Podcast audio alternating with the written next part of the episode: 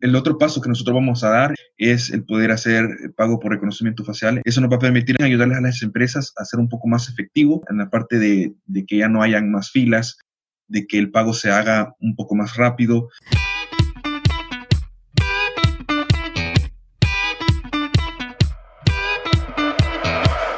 Hola, soy Alex Galvez y esto es Fundadores, el podcast donde me dedico a tener conversaciones con fundadores de startups latinoamericanas para deconstruir sus experiencias, su historia, sus errores y sus aciertos, y así encontrar los aprendizajes y herramientas que tú puedes aplicar en tu día a día. Bienvenido. En esta ocasión estoy con Julio Ábrego, fundador de Spot, una startup del Salvador que se especializa en hacer productos basados en face recognition y computer vision. En la entrevista hablamos de los retos y oportunidades que existen en una tecnología como el reconocimiento facial. Espero que disfrutes esta entrevista. Julio, bienvenido a Fundadores. Muchísimas gracias, Alex. Un gusto eh, estar aquí. No, gracias a ti. Me gustaría empezar conociendo más de ti. ¿Cómo empezó tu carrera como emprendedor? Perfecto, pues inicia básicamente con mi entusiasmo con las computadoras. Desde muy pequeño me gustó mucho la informática. Sin embargo, fue a los 15 años que ingresé al negocio de las computadoras. Lo que hacía era arreglar y darles mantenimiento preventivo y correctivo a, las computadoras. Más que todo en secundaria, arreglaba las computadoras de mis compañeros, compañeras, amigos. Y luego ya fui escalando la parte de desarrollo de software. Me fue súper bien en, esa parte de arreglar computadoras. En la secundaria hacía quizás en, una semana, habían veces que hacía 200 dólares eh, ya que mis, compañeras más que todo me decían que, necesitaban soporte, eh, que arreglaran computadoras, eh, hacer esto, a veces páginas web, etcétera. ¿Y, qué arreglabas? ¿Cosas más sencillas de tonterías o como hardware? Ambos, hardware, a veces, por ejemplo, que les fallaba el sistema operativo, entonces les ayudaba a poder, poder arreglarlo en las computadoras. En la parte de, digamos, me falla alguna pieza de la computadora, el teclado, entonces conseguía proveedores que me conseguían el repuesto teclado, lo ponía y ya cobraba esa, esa parte. Me llamó mucho la atención, eh, ya que, bueno, lo vi que era muy lucrativo. Eh, luego ya, ya pasé a la parte de desarrollo de software. Trabajé con arquitectos, abogados, empresarios que tenían sus, sus empresas y que querían hacer cualquier cosa. Por ejemplo, programas de gestión de planillas, que trabajé con, para unos abogados eh, que, que, querían optimizar esa parte, también hacer arquitecturas federadas. Me llamó mucho la atención y por eso es que decidí estudiar ciencias de la computación. Es una carrera muy buena. ¿Y, recuerdas cuál fue tu primer proyecto que programaste, el primer juego o cosa que hayas hecho de la que te hayas sentido orgulloso? Sí, sí, fue efectivamente el, el programa de gestión de planillas que sinceramente yo llegué a, a, ese, a ese lugar, es un bufete de abogados en, en El Salvador, y bueno, pues me dijeron primero que arreglara con las computadoras, eh, las puse muy bien, y luego me dijeron que tenían una necesidad de poder hacer una gestión de planillas para poder ver toda la, parte de cómo trabajaban y todo eso. Entonces, eh, yo les dije que sí podía hacerlo, entonces me incursioné, la verdad que en ese momento no sabía nada de programación y eh, empecé a investigar, investigar y al final logré entregarles el proyecto, me sentí muy orgulloso, tuve una gran satisfacción, aprendí mucho aprendí a estimar también en cuánto tiempo lo iba a desarrollar, porque en un principio me dijeron cuánto tiempo, yo dije una semana, pero no, me tardé un mes. pero sí, efectivamente, sí, ya ahí agarré mucha experiencia. Me gustó mucho eh, esa parte. Luego ya vinieron otros, otros desarrollos, como por ejemplo con arquitectos eh, que querían ya websites. Ya entonces, luego de, pasarme al desktop, de poder desarrollar aplicaciones desktop, me pasé al web-based, ya enfocado más al desarrollo de, página web o plataforma web. Y todo este desarrollo y demás trabajo lo fuiste haciendo mientras estudiabas Computer Science. Sí, fue en secundaria que inicié y luego ya en el primer año de universidad ya estaba yo ejerciendo ese tipo de, de, situaciones que, que me, me, gustaron mucho, me llamó mucho la atención, ya que me pareció muy lucrativo, la verdad, y muy interesante, ya que y ya crear algo que tú, o sea, que tú mismo lo has hecho y que solucione las necesidades de tus clientes, me creó una gran satisfacción y la verdad es que desde ahí empezó, empezó como la, el entusiasmo de poder emprender. Y aquí, bueno, pues ya tenías el entusiasmo de querer emprender, ya habías hecho ciertos proyectos, ya tenías también parte del conocimiento, ¿no? Ya sabes programar. ¿Cómo fue que decidiste empezar Spot? ¿Cómo nació la idea? ¿Por qué decidieron hacer sí, esta parte que es computer vision y inteligencia artificial bastante complicada. Sí, sí, sí, efectivamente. Pues fíjate que de tanto estar en, la parte de, informática, me di cuenta que había muchas necesidades y siempre como el entusiasmo que, te menciono, de poder hacer algo más, más allá, porque pasé de, de, poder arreglar computadoras, me pareció muy bien, estaba muy bien, sin embargo quería algo más. Y así pasé como a la parte de desarrollo web, web-based applications y, plataformas. Y luego de estar ahí, quería algo más, algo más. E incursioné en otros negocios como por ejemplo, fundamos una, empresa también de transporte, de turismo, el cual me fue, me fue un poco mal. y ahí también aprendí. Entonces luego dije, no, eh, lo que somos expertos, lo que somos expertos es en informática. Entonces fue ahí donde empecé a ver un poco más de cursos. ¿En esta empresa de, de transporte de turismo era más tradicional o tenía algo que ver con tecnología? No, no, no, era tradicional, era muy tradicional. Me fue súper mal me di cuenta que no era bueno para cobrar, planeamos todo, alquilé un, un bus, un camión, como le dicen en México, para poder ir al norte del país, que son unas montañas. Incursionamos ya cuando, eh, todo eso lo hice ya cuando tenía un, cierto capital para, de, que lo había ganado toda la parte informática. Y nos fuimos muy bien, luego me di cuenta que no era bueno para cobrar, le pedí ayuda a mi papá y mi papá fue el que fue a cobrar a cada una de las personas y así fue como me di cuenta, no, tengo que emprender en algo que siempre sea mi, experiencia. La verdad que no tenía tanta experiencia en ese rubro. Perdí dinero, gané bastante experiencia. Entonces fue ahí donde dije, bueno, no, ya es tiempo de que haga algo más disruptivo. Justamente ya con Camila, bueno, ya en ese momento se llamaba Spot Support, que ya hacía página web, etcétera. Sin embargo, ya pasamos a una nueva etapa que ya es la implementación de de inteligencia artificial. Sin embargo, iniciamos en la universidad, iniciamos con un paradigma que estaba muy de moda, se podría decir, en 2015, que es computación en la nube. Y regresando un poquito, ¿cómo definirías tu Spot y lo que hacen en Spot?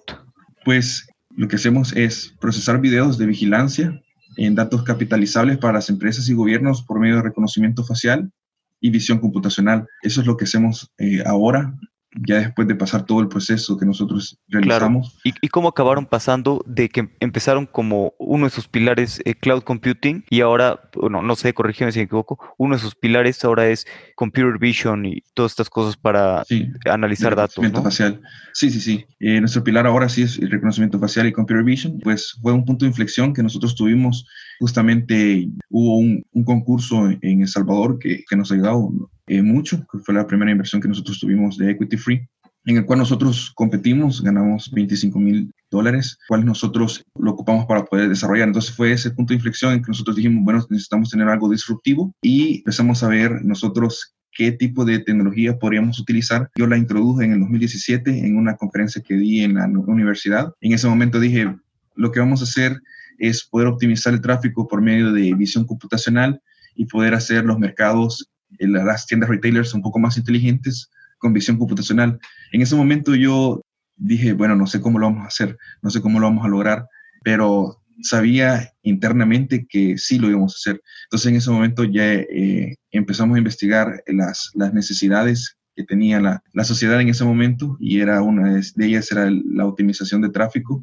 Entonces, en ¿Cómo, ¿cómo investigaron estas necesidades que tenía? Pues era como el poder identificar como las, lo que estaba como más, el mayor pain que tenía eh, en ese entonces, eh, y siempre ha sido la optimización de tráfico. Sin embargo, el papá de Julio, Julio Rivera, trabajaba en, en el sector de, de, tráfico de, de, El Salvador. Entonces ahí nosotros vimos como una introducción, identificamos ese pain y fue ahí donde nosotros dijimos, bueno, con visión computacional podríamos solventarlo ya que podemos realizar que los semáforos tomen decisiones inteligentes por medio de visión computacional. Entonces, ese fue como el primer proyecto que nosotros involucramos ese tipo de, tecnología. El objetivo era que los semáforos pudieran tomar decisiones inteligentes en función a la cantidad de vehículos que vieran enfrente. Entonces, si veían una cantidad de vehículos grande, el semáforo se iba a poner en verde eh, para que pudieran circular.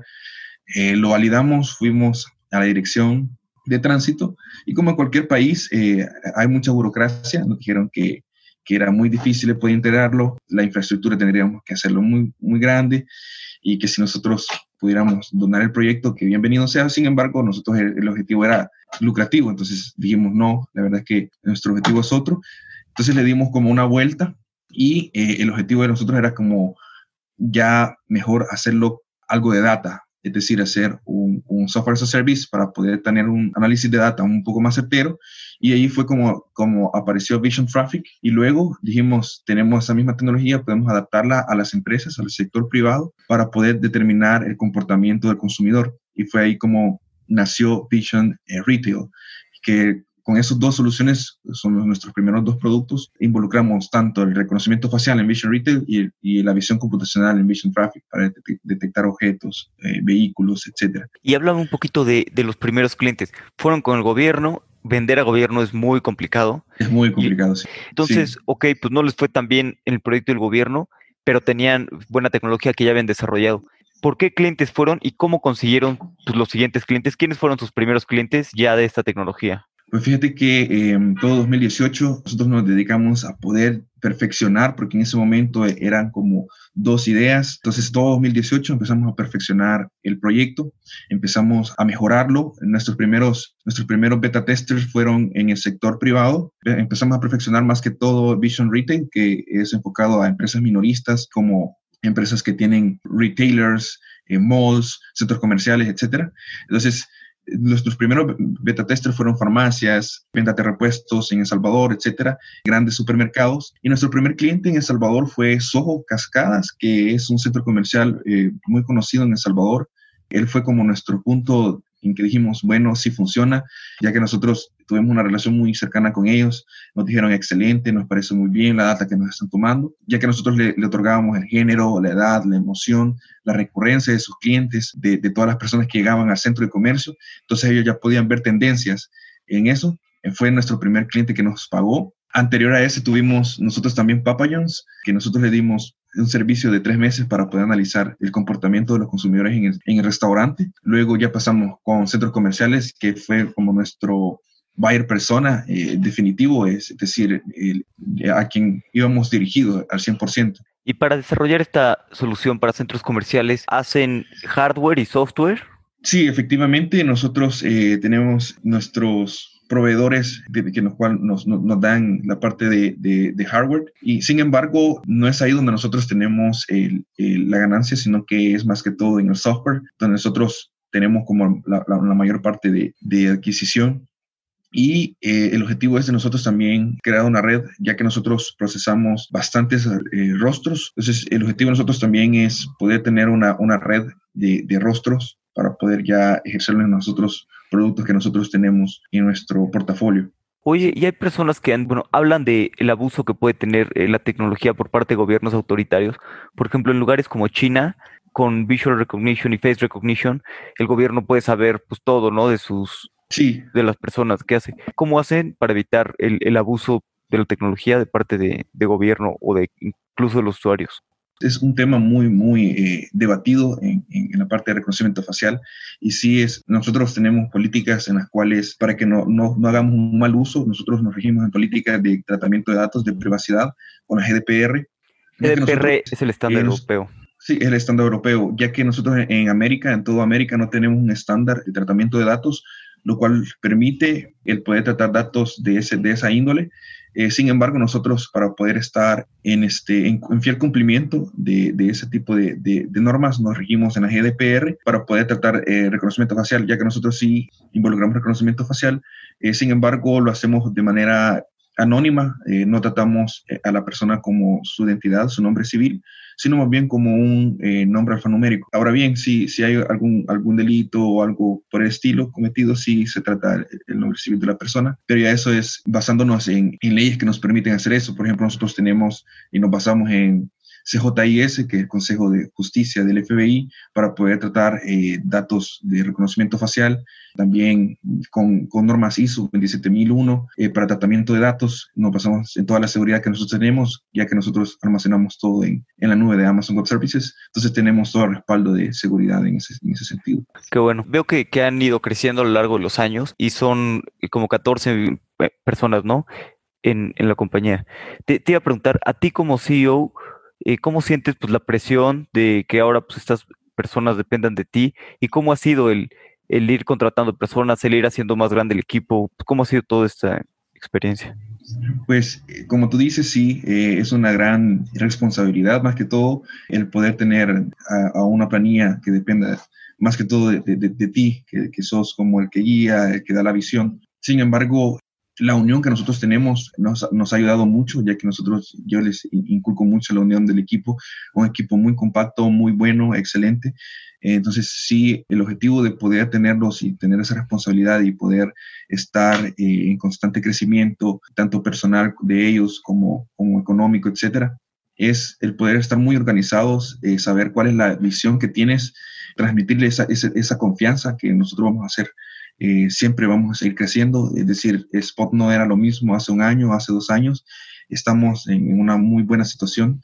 Nos hemos apalancado de buenos inversionistas que son excelentes personas, definitivamente excelentes personas que nos han ayudado más que todo eh, en la parte de dirección, que yo llevo esa parte también. Soy un consejo corporativo que lo conformamos eh, los inversionistas, mi persona, y Camila, entonces eh, nos ha ayudado mucho en la dirección. Eso es lo, que nos ayuda a nosotros a poder darles un poco de confianza a nuestros colaboradores y también eh, el objetivo es poder ser un equipo muy unido y eso es lo que nos ha ayudado a encaminar y a, crecer y de, manera exponencial.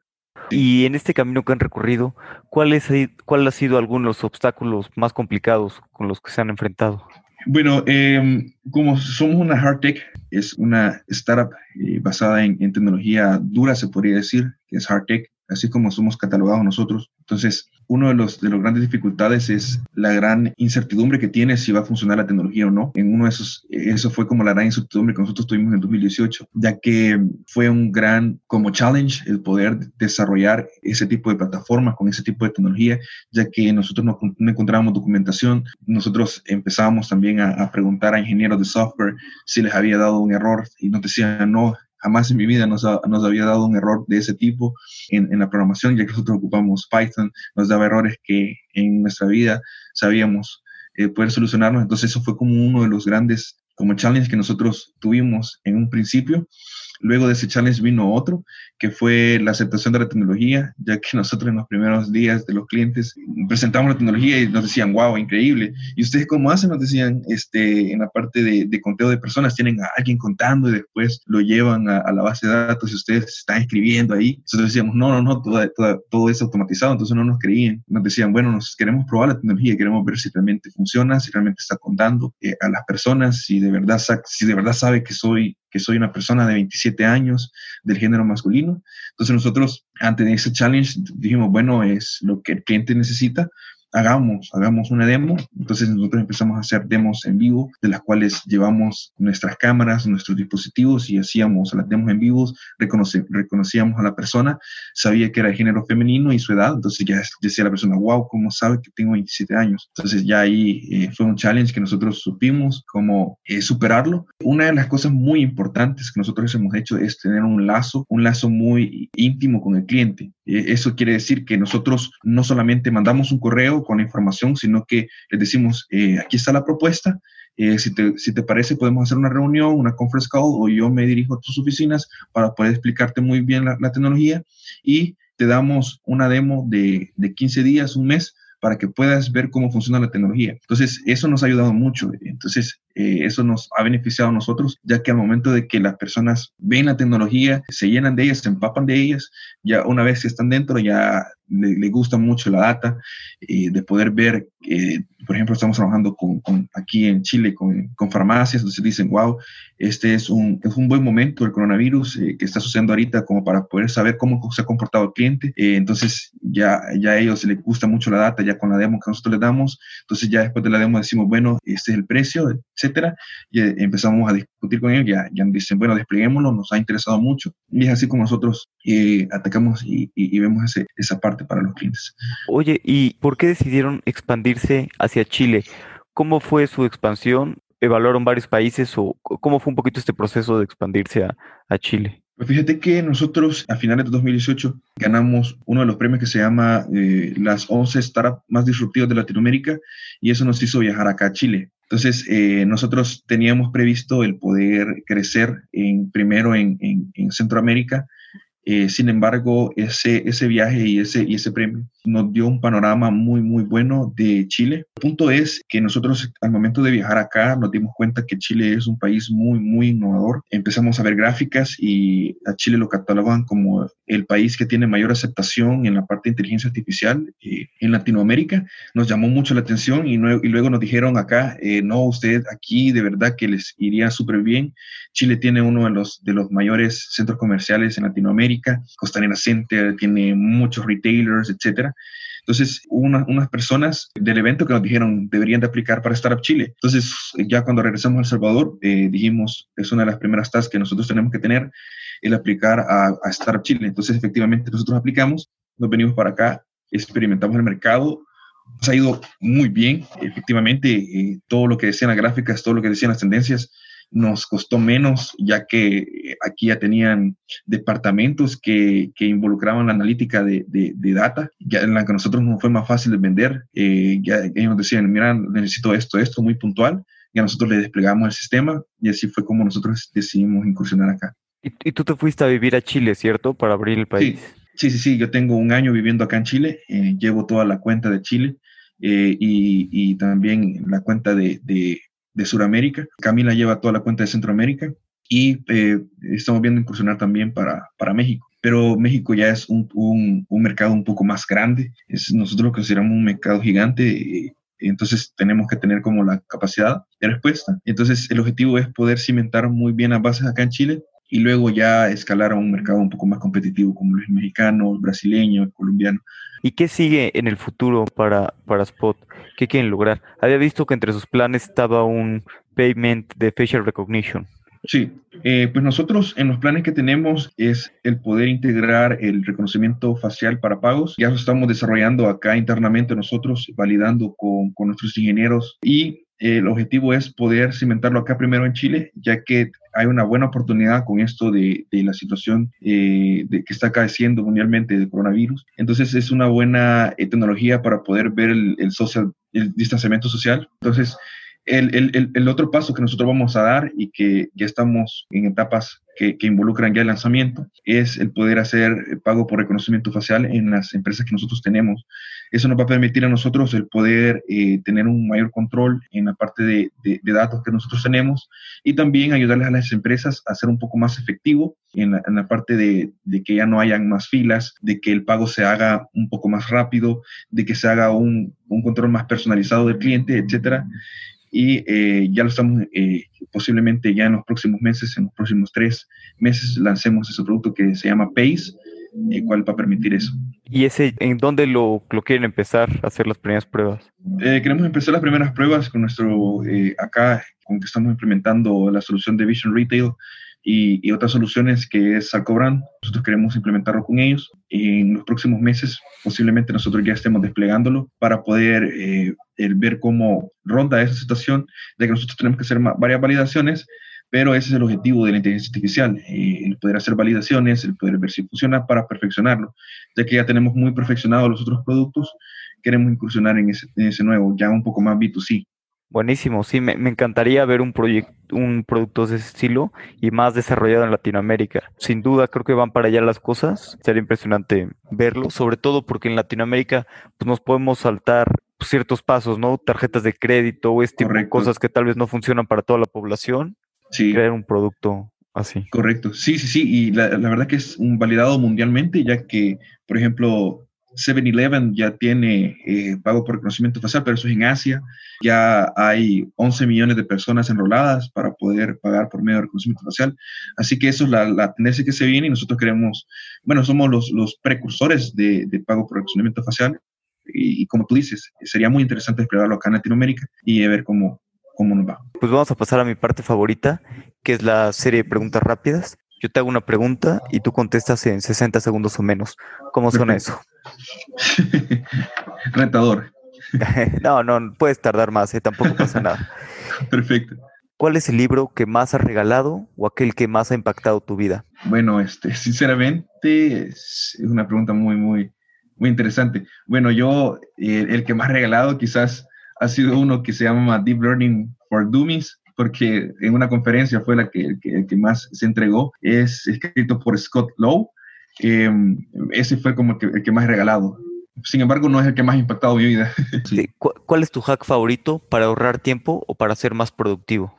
Pues fíjate que eh, yo lo que hago es poder optimizar mis tareas.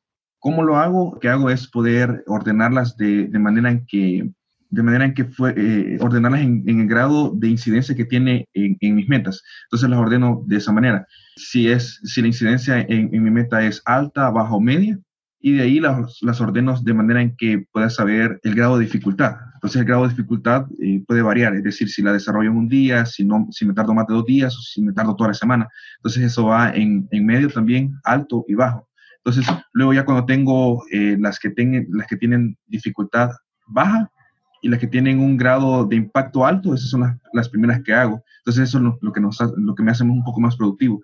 Es algo que aprendí en, en Y Combinator, ellos tienen un, un, buen curso de esa parte, eh, excelente, eso me ha, me ha, servido mucho en optimizar y ser un poco más productivo, ya que voy haciendo las tareas que son más rápidas y que tienen un punto de, de, de incidencia alto en, en, en, mis metas. Buenísimo, eso sí definitivamente sí. es la, la primera vez que lo escucho.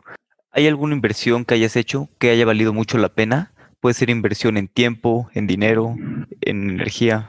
Más que todo, sí, una inversión en tiempo, en educación ha valido mucho la pena en, en educarme. Me, a mí, eh, yo soy una persona muy, muy académica, me considero muy académica y, y sí, eh, yo he invertido mucho tiempo en, en, en educación entonces, eh, y también dinero.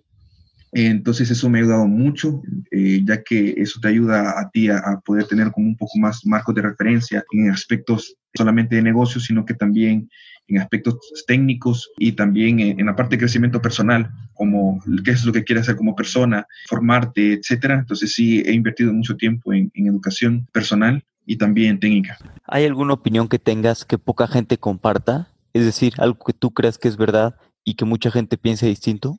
En mi rubro tecnológico, sí, eh, hay, hay bastantes temas que, que hay conflicto, digamos, en, en, en, en temas de, de debate, eh, que es, el, por ejemplo, eh, las tecnologías disruptivas, como lo es el reconocimiento facial. He tenido bastantes debates en ese sentido, eh, tratamiento de, de, privacidad, etcétera.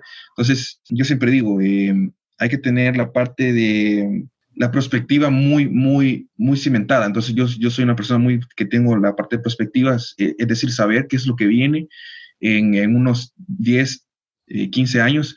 Entonces, eh, yo les digo, bueno, el reconocimiento facial va a ser el futuro. El poder tener traqueado todo lo que hace una persona, el individuo, es, ese es el futuro. Entonces, hay, hay, hay partes, hay personas que, que, me dicen, no, no, no, pero es que nosotros, este, tú estás tratando los datos de una manera que no debe de ser, etcétera. Sin embargo, ese es el futuro. Eh, es decir, eso es lo que viene, el tratamiento de datos de las personas para darte un mejor servicio, para saber qué es lo que quieres, para saber qué es lo que, lo que lo que vas a, a, requerir para tener un poco más de traqueo. Y entonces ahí es donde viene la parte de debate, que es como el tratamiento de datos en la parte de, de que lo haces de manera irresponsable, pero es lo que, lo que se va a venir. Entonces esa es como la, la parte en que, que nosotros... De acuerdo. Este, ¿Qué consejo le darías a un emprendedor que apenas está empezando? Pues que la mejor estrategia en los negocios y en las startups es iniciar esa es la mejor estrategia que puede haber. Esa es la, estrategia que nosotros nos culminó en poder tener lo que es Spot, eh, ya que nosotros fue el punto de, inicio, es decir, ese día que yo me senté con Camila y me dijo, no, tenemos que darle ya.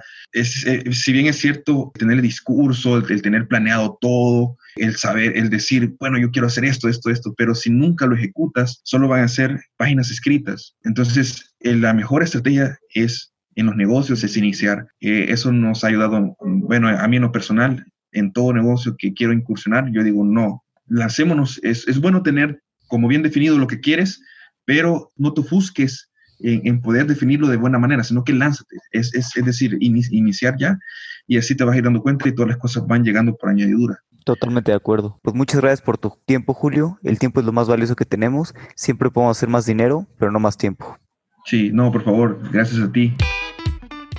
Me encanta ver emprendedores en Latinoamérica haciendo cosas de hard tech, es decir, con tecnologías muy nuevas. Sin duda, Face Recognition va a cambiar muchas cosas. Si te gustó este episodio, compárteselo a algún amigo o a un enemigo, pero compártelo. Escríbeme en redes qué opinas de la duración, el intro o cualquier cosa. Hasta la próxima.